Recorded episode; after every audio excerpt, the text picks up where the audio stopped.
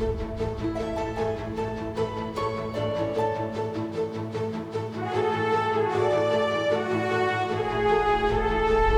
Você está ouvindo o podcast DASA Educa, a marca de educação médica da DASA. Falamos sobre diversos assuntos relacionados à medicina, inovação, saúde e qualidade de vida, sempre com o objetivo de elevar positivamente o bem-estar físico e mental das pessoas. Estamos aqui para compartilhar conhecimento com qualidade. Meu nome é Maria Elane Gugel, sou médica endocrinologista na DASA.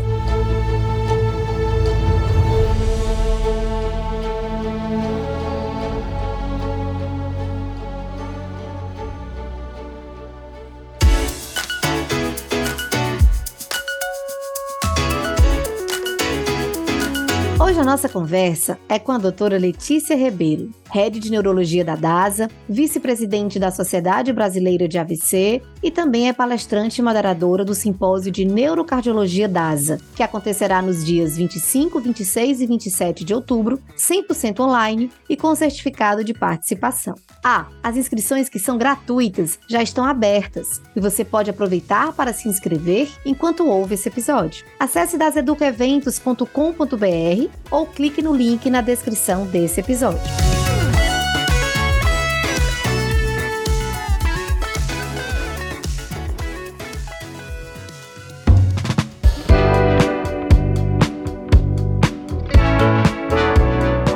Doutora Letícia. É um prazer te receber no podcast da Educa. Seja muito bem-vinda. Desde o mês de agosto, estamos abordando temas relacionados aos simpósios mensais que nós realizamos na DASA. Dessa vez, será em relação ao simpósio de neurocardiologia DASA, onde um dos temas abordados são as doenças cardiovasculares e a relação entre a neuro e a cardiologia. Então, para começar, Letícia, explica para quem está nos ouvindo o que define uma doença ser cardiovascular. Oi, Elane. Em primeiro lugar, agradecer a participação no podcast. Para mim é um prazer incentivar sempre as atividades acadêmicas. Esse simpósio eu acho que é de grande relevância porque vai unir duas especialidades que são irmãs, a neurologia e a cardiologia. Então, as doenças cardiovasculares são todas aquelas que acometem o coração, que é um dos órgãos mais importantes do corpo, né? E a consequência, porque o que, que tem a ver com a neuro, né? A consequência de muitas doenças do coração são doenças do cérebro também. Então, a gente quer justamente pegar as patologias que estão em comuns com o coração e com o cérebro. Eu vou dar um exemplo. Tem um tipo específico de arritmia cardíaca que aumenta em cinco vezes o risco de AVC. Se eu previno uma, eu previno a outra. Então, a gente tem que entender quais são os fatores de risco das doenças cardiovasculares, que elas são praticamente os mesmos fatores de risco das doenças cerebrovasculares. Muito boa a sua definição, Letícia. Ajudou a esquentarmos aqui os motores do nosso bate-papo e foi muito importante essa provocação de encontrarmos um fator de risco comum, né, entre essas duas especialidades tão frequentes no nosso dia a dia. Bem, o acidente vascular cerebral, o AVC, é a maior causa de mortalidade no Brasil e uma das maiores em todo o mundo. Letícia, há alguma explicação do porquê essa doença acomete tantas pessoas? Elane, essa é uma excelente pergunta, tá? Primeiro que esse pódio é um pódio absolutamente indesejado. Ninguém quer ser o primeiro lugar em morte, né? Então isso não é comemorado. Isso, na verdade, é um alerta para a gente combater o que que está levando o AVC a esse ranking, né? No Brasil, então, desde o ano passado, o AVC sempre fica junto com o infarto ali, competindo pela primeira posição. E no ano passado, o AVC passou o infarto, isso segundo dados do DataSUS. O que que levou o AVC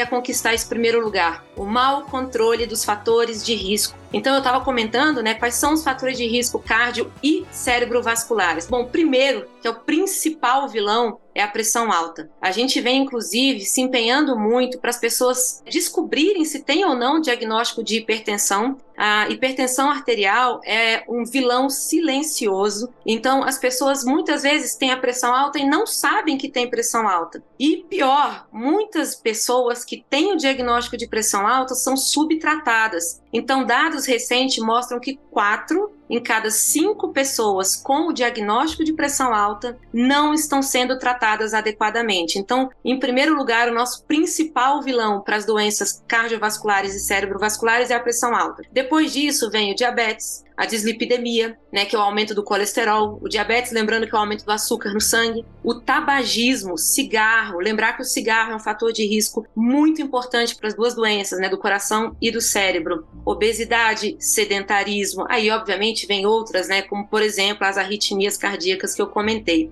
Por que, que é tão importante a gente conhecer esses fatores de risco? Porque uma vez que a gente consiga identificar e controlar esses fatores de risco, a gente consegue reduzir em torno de 90% o risco de um AVC. E de novo, por que, que o AVC então está em primeiro lugar? Porque a gente não está controlando adequadamente os fatores de risco cardio e cerebrovasculares que eu acabei de comentar. Eu acho que um ponto bem importante da sua fala é que os fatores que você lista, muitos deles são silenciosos. E muitas vezes as pessoas nem sabem, né? Assim, como endocrinologista na minha prática, eu observo muito isso. As pessoas, elas subestimam a hipertensão, por exemplo, porque dizem, ah, minha pressão deve estar normal, eu nem sinto nada. E nem sempre uma hipertensão é sintomática. E eu acho que vale esse alerta, né, nossos nossos ouvintes da importância do controle de todos esses fatores que você listou e também um foco bem especial na dislipidemia. A gente fala muito de diabetes, que é um fator extremamente importante, hipertensão, mas a gente fala pouco de colesterol. As pessoas elas ainda não,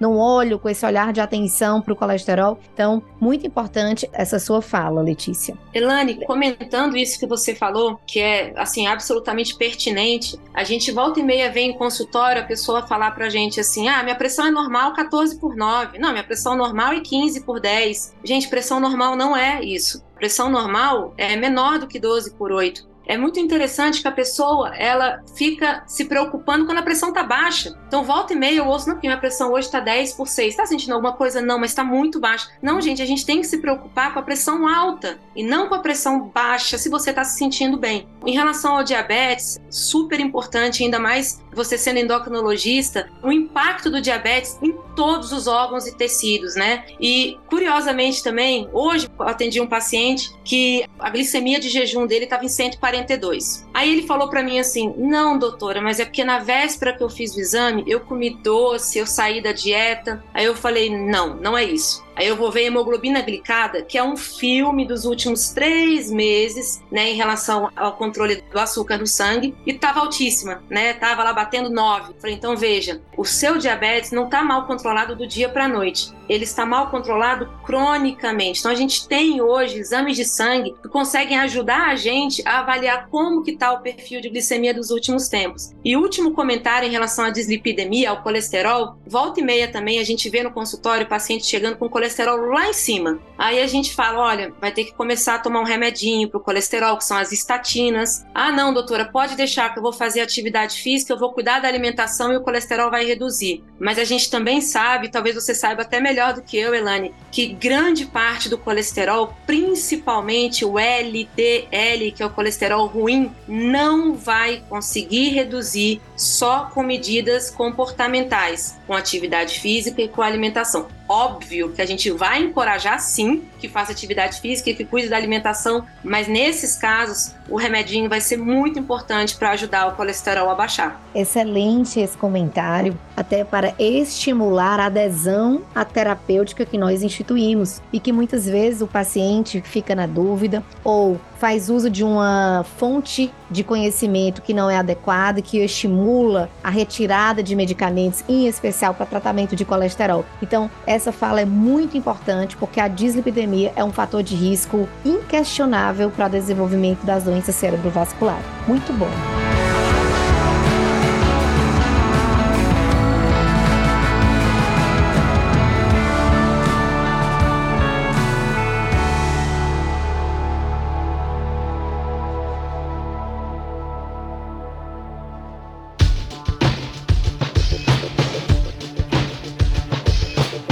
E Letícia, a gente falou agora de fatores de risco e muitas vezes os nossos pacientes acreditam que os fatores de risco só está na população idosa. É isso mesmo, Letícia? É um ponto tão importante, Elane, porque veja, obviamente que com o envelhecimento populacional, a gente vai ver mais doença cardio e cerebrovascular nas populações mais idosas, porque só a idade é um fator de risco isolado para todas essas doenças. Então, obviamente, é muito mais prevalente tanto o AVC quanto o infarto na população mais idosa. De fato, depois dos 65 anos, a incidência do AVC tende a duplicar a cada 10 anos. Mas não é uma doença exclusiva dos idosos, muito pelo contrário. A gente vem vendo pessoas extremamente jovens adolescentes, adultos jovens com AVC, com infarto. E por que que isso acontece? Porque com as demandas que a gente vem vendo no nosso dia a dia, com o estresse, com a falta de atividade física, com falta de priorizar a saúde, muitos desses pacientes mais jovens acabam adquirindo os fatores de risco que a gente acabou de conversar. Então a gente sim acaba vendo um pouco mais da incidência dessas doenças nas populações mais jovens. É muito importante dizer também que tanto o infarto quanto o AVC podem acontecer em qualquer idade, mas de novo, é muito mais comum na população mais idosa. E uma outra pergunta que é frequente no nosso dia a dia é com relação ao tipo de AVC. Os pacientes perguntam muito: qual foi o tipo do meu AVC? É aquele que sangra? É aquele que não sangra? Eles usam até essa terminologia. Eu acho que é importante você esclarecer aqui quais são os tipos de AVC. É muito importante mesmo, porque isso gera uma dúvida, inclusive nos colegas médicos que estão começando a formação. Então, a gente tem dois tipos principais de AVC. A gente tem o AVC isquêmico, que acontece quando um vaso da cabeça fica obstruído. Essa obstrução pode ser causada por um coágulo, por um trombo, tá? E quando o vaso obstrui, a região do cérebro que seria alimentada por aquele vaso vai sofrer um processo de morte. Então, esse é o AVC isquêmico. E a gente tem o AVC hemorrágico, que acontece quando um vaso da cabeça estoura. E aí, quando o vaso da cabeça estoura, a gente tem sangue dentro do cérebro. Em geral, o AVC isquêmico é mais prevalente do que o AVC hemorrágico. Então, a incidência do AVC isquêmico vai em torno de 80, 85% dos casos, e o hemorrágico é em torno de 15 a 20% dos casos. Em relação à gravidade, geralmente o AVC hemorrágico tende a ter uma gravidade maior do que o AVC isquêmico. E em relação também à identificação dos sintomas, é muito importante dizer que os sintomas de apresentação dos dois tipos de AVC são exatamente os mesmos. Então, a boca torta, perda de força, perda de sensibilidade de um lado do corpo, dificuldade para falar, dificuldade para entender, perda da visão súbita de um dos olhos ou dos dois olhos, desequilíbrio, incoordenação motora, dificuldade para caminhar, Qualquer um desses sintomas com instalação súbita, ou seja, de uma hora para outra, pode ser um AVC. Se é isquêmico ou se é hemorrágico, a gente só vai saber quando a gente levar o paciente para o hospital e fizer um exame de imagem. E o último detalhe: tempo é cérebro, tempo é músculo. O tempo é um grande inimigo das doenças do coração e das doenças do cérebro. Por isso que na primeira suspeita de qualquer uma dessas doenças, não é para esperar, não é para tomar um chá que a vizinha recomendou não é para tomar aguardente alemã, é para ligar para o serviço pré-hospitalar, para o SAMU ou para o serviço de referência da sua cidade e ir para o hospital o mais rápido possível. É só para você ter uma ideia em relação a números, a cada minuto são quase 2 milhões de neurônios perdidos. Então, a gente já começa atrasado para tratar o AVC, para tratar o infarto. Então, na desconfiança de sintomas, tem que ir para o hospital o mais rápido possível para a gente entender se AVC isquêmico, que tem uma possibilidade de tratamento até mais robusto, a gente vai comentar sobre isso logo mais, ou um AVC hemorrágico, que a gente tem que ter cuidados específicos e muitas vezes os cuidados são muito diferentes de um e de outro. Muito bom, Letícia, essa informação. A gente sempre vê nas campanhas, né, todo mês de outubro, ao longo do ano também, no mês que a gente fala bastante de cefaleia, gerando sinais de alerta e com esse apelo não titubeie. Se tem sintomas, esse que você muito bem explicou, procure assistência médica. E antes da gente seguir para tratamento, que eu quero te fazer umas perguntas, eu queria voltar para um tema que é frequente também na nossa prática de consultório. Muitas vezes os pacientes nos perguntam se eles precisam fazer ressonância para eles prevenirem AVC. Porque a gente tem dois espectros de paciente, né, Letícia? Aquele que não se cuida e que, enfim, espera para ver em virtude dessa dificuldade de manuseio de todos esses fatores de riscos e aquele que busca prevenção e esse desejo, inclusive, de fazer exames periódicos. Existe alguma indicação de fazer exame periódico de imagem para a gente avaliar cérebro e, com isso, predizer risco de AVC? Excelente pergunta, Elane. Então, assim, diferentemente da cardiologia, que tem já todo aquele algoritmo de exames que a gente sugere fazer a partir de um ponto da vida, né? Então, ecocardiograma, o eletrocardiograma mesmo, que é um exame que muitas vezes as pessoas usam até para fazer concurso público, né? Quando o paciente atinge determinada idade, já tem a recomendação de fazer. Na neurologia, a gente não tem uma recomendação formal de fazer uma ressonância,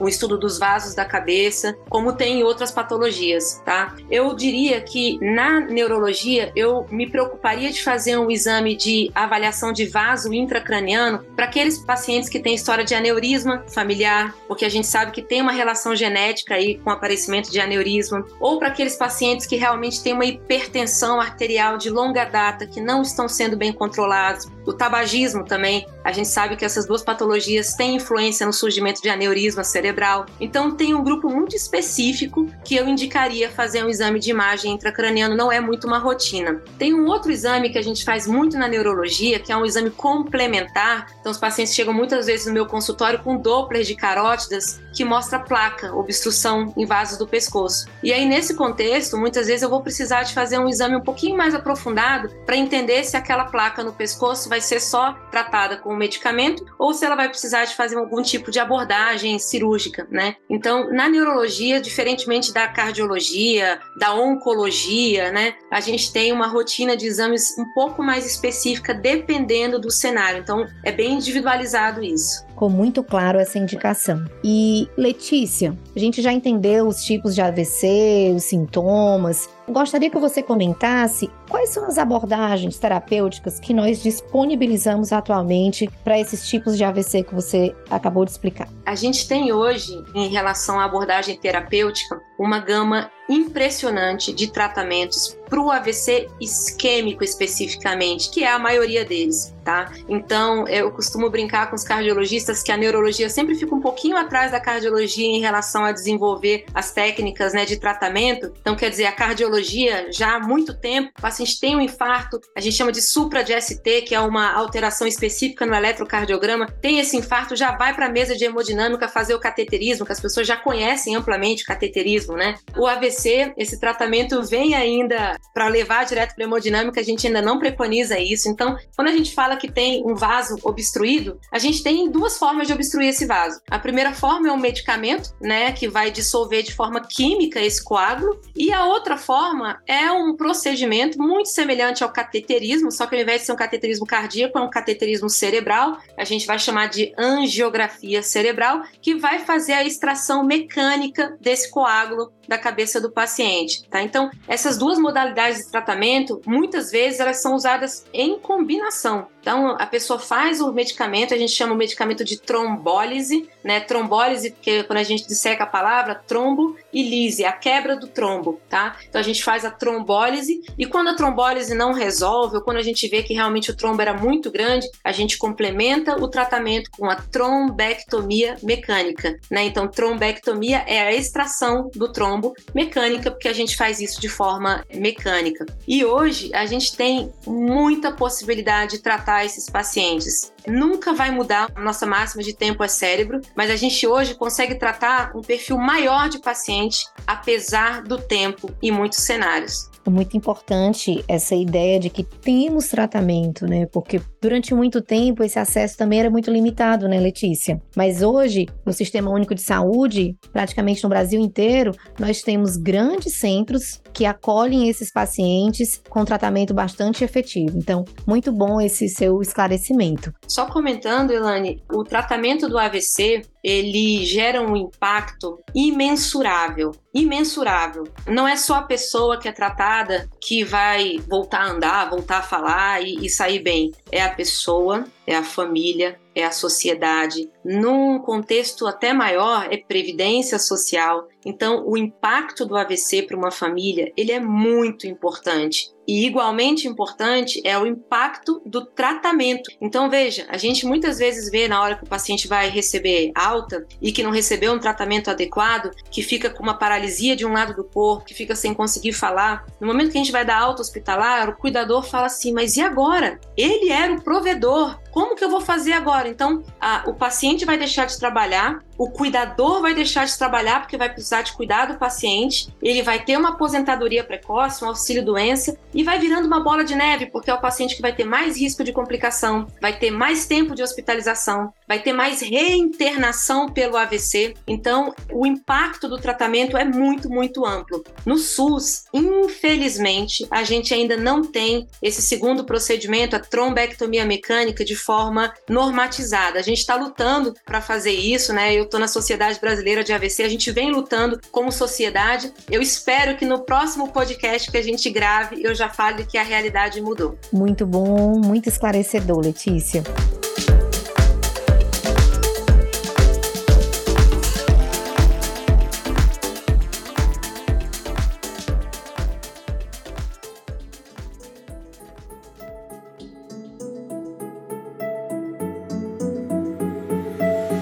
Cérebro e o coração estão mais ligados do que a gente imagina. Eles estão conectados por uma emaranhada rede de nervos e neurotransmissores que realizam a comunicação entre esses órgãos. É uma verdadeira via de mão dupla, com influência mútua no funcionamento dos dois. Ou seja, se um adoece, o outro é afetado. Logo, é necessário cuidar muito bem de ambos, através de um maior autocuidado, seja ele físico ou emocional.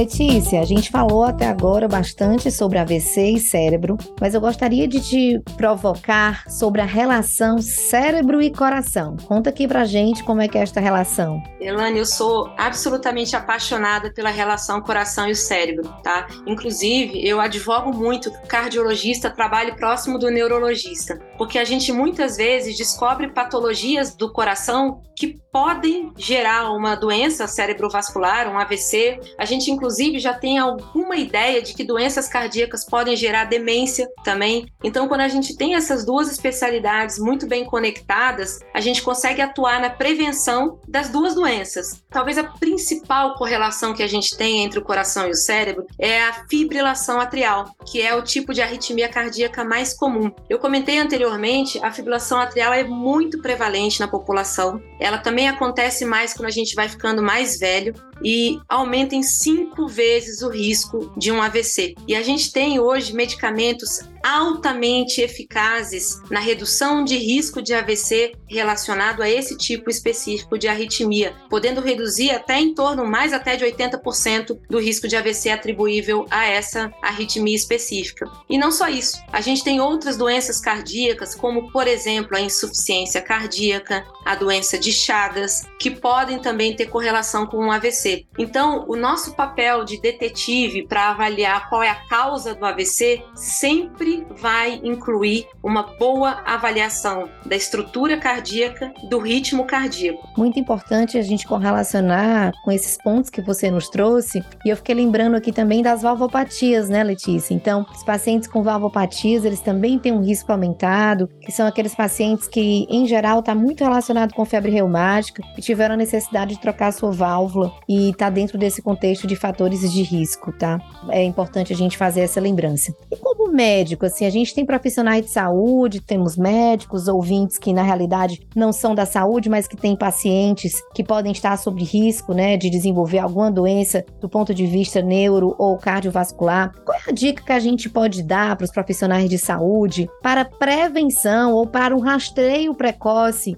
de doenças neurocardiovasculares, Letícia? Então a dica que eu daria para os profissionais de saúde é tentar identificar os fatores de risco principais, que são os fatores de risco como a gente já comentou, modificáveis. Esses fatores de risco modificáveis, quando identificados, eles devem ser tratados. Existe ainda um grupo de fatores de risco que são não modificáveis, que aí a gente tem que atuar identificando quais são esses pacientes para ser um pouco mais agressivo, talvez, nessa atuação de busca de fatores de risco. Então, por exemplo, Elane, paciente que tem história familiar de AVC, história familiar de infarto. Então, assim, pai teve AVC, o irmão teve um AVC ou um infarto. Esses pacientes acabam tendo um risco também maior. Eu já comentei da idade, né? A idade, então, o rastreio no paciente que é mais idoso deve ser mais rigoroso. Então, eu diria que pelo menos uma vez por ano fazer aquele check-up, né, básico. Se o check-up mostrar alguma alteração, talvez fazer uma avaliação mais precoce dessas alterações. A gente comentou em relação ao diabetes, em relação ao colesterol alto. Outro fator que a gente acaba atribuindo também, que é um grupo que tem risco maior de doença cardio e cerebrovascular, são os negros,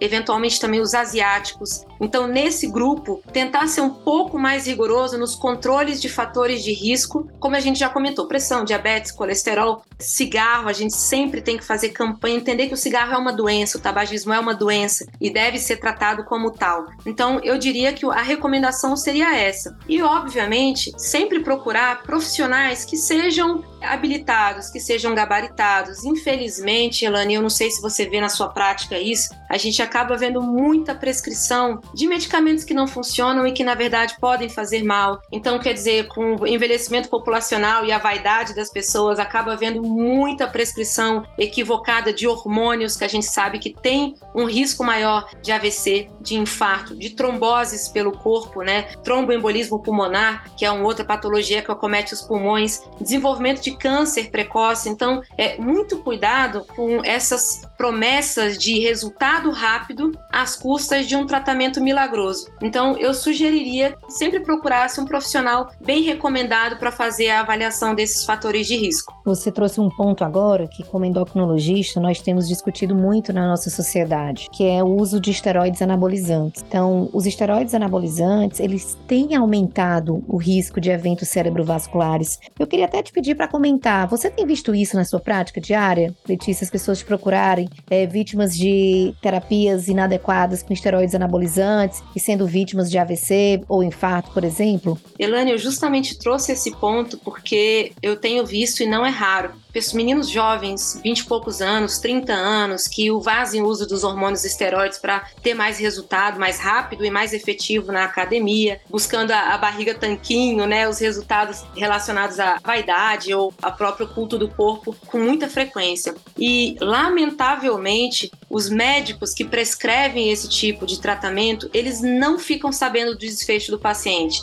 Eles prescrevem e é aí quem vai tratar depois que acaba vendo toda a consequência. Então, eu tive casos dramáticos muito recentemente, tá? tive um paciente que, no intervalo de 72 horas, fez três AVCs, um tromboembolismo pulmonar maciço e uma oclusão de uma artéria da perna. Então, quer dizer, esse uso indiscriminado de anabolizantes, de esteroides, dessas falsas promessas de resultado, eu realmente eu peço para tomar muito cuidado. É melhor a gente ter uma saúde adequada usando as recomendações que a gente tem em relação à prática de atividade atividade física. A gente sabe que os resultados vão vir, talvez demore um pouco mais, manter a rotina de atividade física do que ser um fisiculturista com o corpo maravilhoso paralisado numa cama. Acho que esse tema é muito sensível, mas ele precisa ser discutido sempre que a gente tiver oportunidade, porque é um problema de saúde pública atualmente. Acho que a gente já pode até definir assim, Letícia. E aí, aproveitando a sua fala, que você falou do exemplo, infelizmente, de uma pessoa que teve AVCs de repetição. E não é infrequente os pacientes nos perguntarem: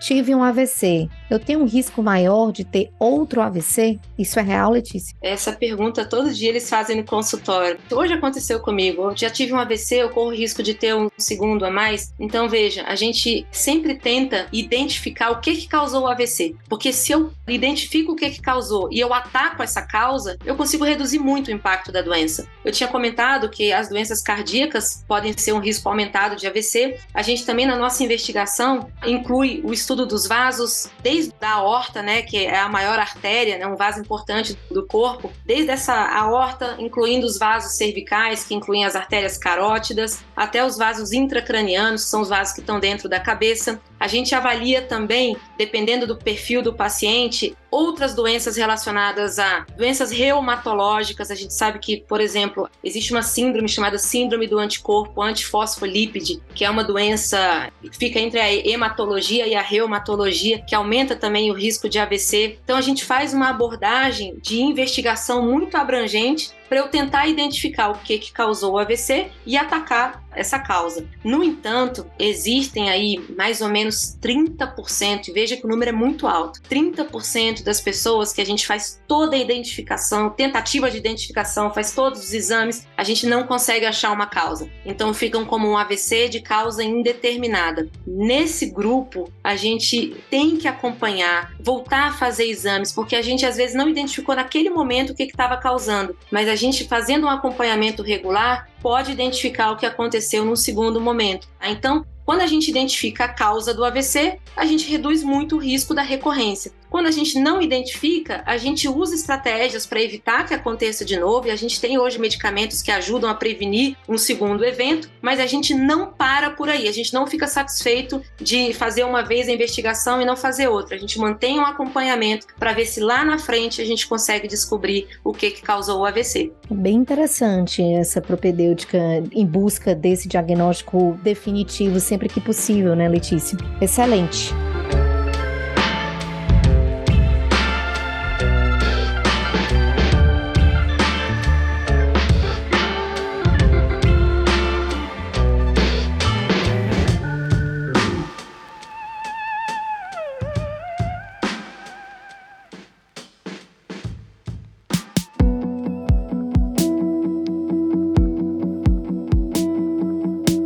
Letícia, a gente acabou de viver aí a pandemia da Covid-19 e muitos temas relacionados a Covid, AVC, vacina, AVC. Queria que você comentasse sobre isso. Aumentou o índice de AVC pós-pandemia? Você tem visto algo sobre isso? O que, é que você poderia partilhar acerca desse momento tão diferente que a gente viveu recentemente, né? É muito interessante essa pergunta. Em 2020, um boom do Covid, né, uma doença muito nova, ninguém sabia muito bem o que que dava, como não tinha tratamento nenhum, não tinha vacina ainda, a gente começou a ver, na verdade, nos hospitais uma redução do AVC. E olha que interessante, muito porque os pacientes ficavam em casa, tinha a recomendação de não sair, então os pacientes ficavam em casa e muitas vezes tinham AVCs, obviamente que esses casos de AVCs mais leves e não procuravam assistência, tanto que nessa época a nossa sociedade lançou uma campanha que dizia um cartaz assim: se for AVC, não fique em casa, vá para o hospital. E acabou que nessa época, então 2020, 2021, que ainda foi aquele boom do Covid, a gente tem vários trabalhos que tentaram mostrar um fator causal entre o AVC e a Covid, mas a gente não conseguiu estabelecer isso como um fator muito bem seguro, né? Então, a gente hoje, né, o Covid, graças a Deus, está muito mais sob controle, mas a relação Covid e AVC, para a gente hoje foi mais casual do que causal.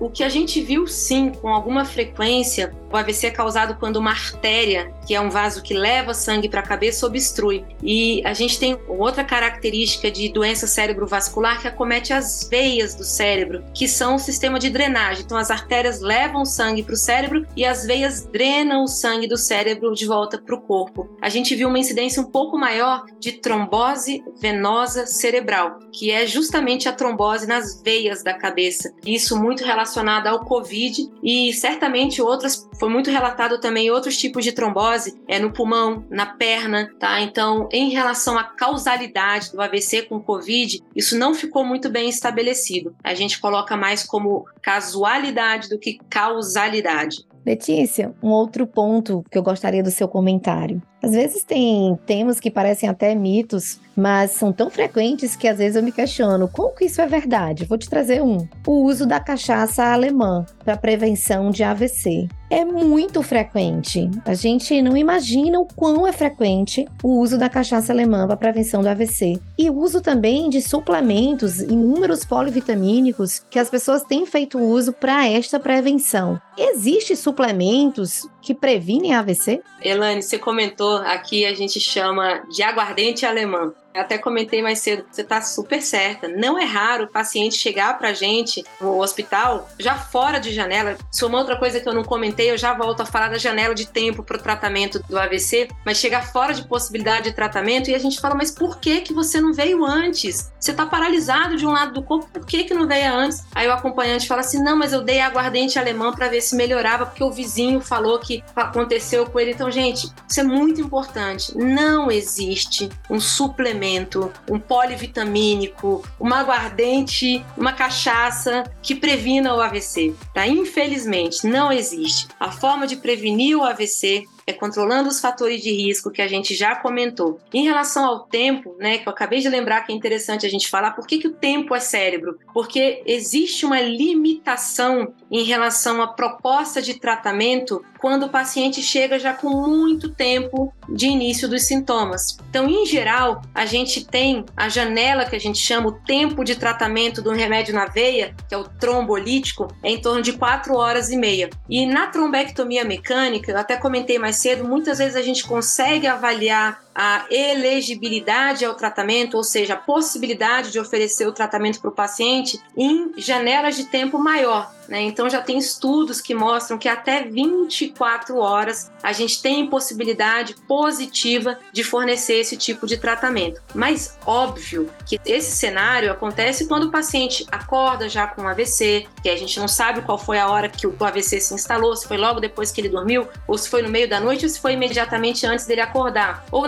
naqueles casos que o paciente ficou em casa sozinho e o acompanhante só chegou no final do dia. A gente não vai esperar, né, no momento que teve o AVC, não, já que tem 24 horas eu vou esperar. Não, quanto mais cedo, maior a chance de um bom tratamento com sequelas muito pequenas, tá? Então, só para lembrar que a janela de tempo do tratamento do AVC em geral é até 24 horas, mas o perfil de pacientes que consegue ser tratado até 24 horas acaba se reduzindo. A gente tem que selecionar bem esse paciente. Só para fazer uma analogia, quando o AVC acontece, é como se a gente tivesse uma floresta pegando fogo e nós somos os bombeiros que tem que chegar e apagar esse fogo. Se você me chama para apagar um incêndio e eu olho e a floresta já está toda queimada, eu não tenho mais o que fazer. Então eu tenho que atuar enquanto o fogo está se alastrando na floresta. É exatamente essa analogia que eu uso para o tratamento do AVC. A gente atua quando a gente ainda tem cérebro viável,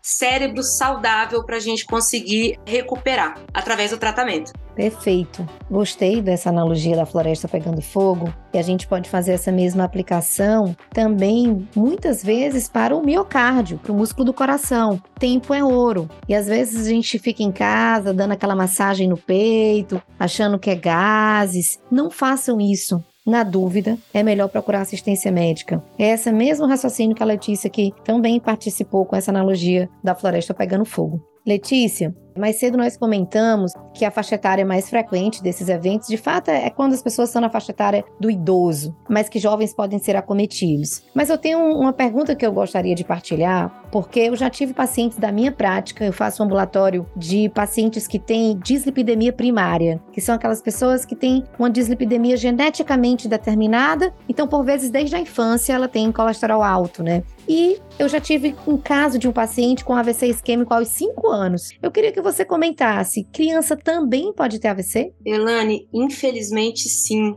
Eu estava agora há pouco com os residentes e a gente já estava justamente comentando isso, porque chegou uma menina de 9 anos no pronto-socorro com suspeita de AVC. É até interessante você ter feito essa pergunta hoje, porque isso aconteceu há poucos minutos. Infelizmente, sim. Geralmente, as crianças, quando acontece um AVC, as causas não são tão relacionadas a esses fatores de risco que eu comentei. Né? Então, embora você tenha feito o ambulatório de pacientes com colesterol alto, né, familiar, isso não é o comum na criança. Assim como a criança também, em geral, não tem pressão alta, a criança não fuma. Até assim, obesidade infantil é um termo que a gente não usa muito. Então, as causas de AVC nas crianças são muito particulares e geralmente são necessários vários exames para a gente tentar descobrir a causa. Então, pode ser causa genética, pode ser alguma trombofilia. De novo, vamos dissecar a palavra. Trombo já tá fácil, filia é amigo. Então, uma doença que seja amiga do trombo. Pode ser alguma doença reumatológica. Pode ser sim alguma doença cardíaca, alguma malformação cardíaca que aumenta o risco de AVC. Então, infelizmente, as crianças podem ter AVC. E eu vou falar para você que eu tive já, eu não sei se foi privilégio, mas eu pude tratar uma criança de 6 anos de idade,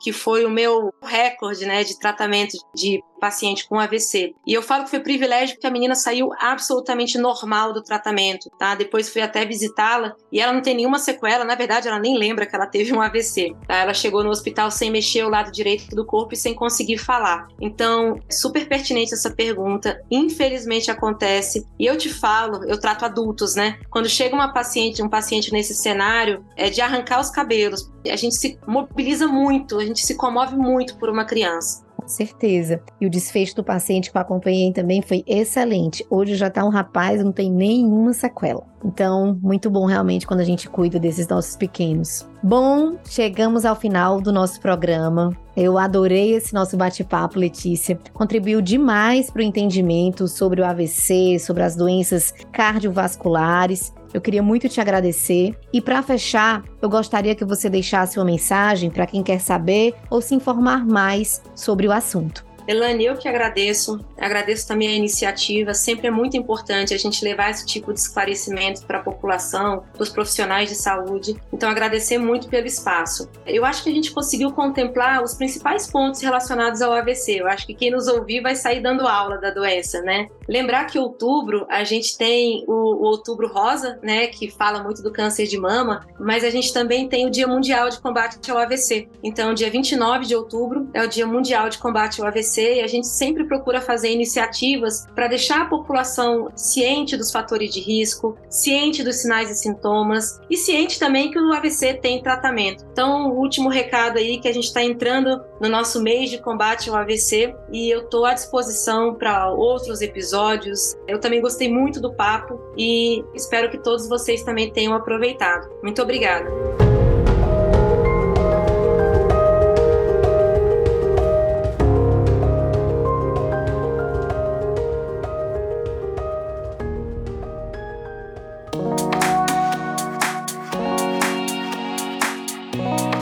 Para você que ficou aqui conosco até o final e se interessou pelo tema, queremos te dizer que no simpósio de Neurocardiologia DASA você vai encontrar os mais variados e atuais assuntos dentro do universo neuro e cardio. Acesse daseducaeventos.com.br e faça sua inscrição. Você também pode acessar através do link na descrição desse episódio. Se quiser acompanhar de perto os nossos conteúdos, é só seguir a Daseduca nas redes sociais. Até o próximo episódio.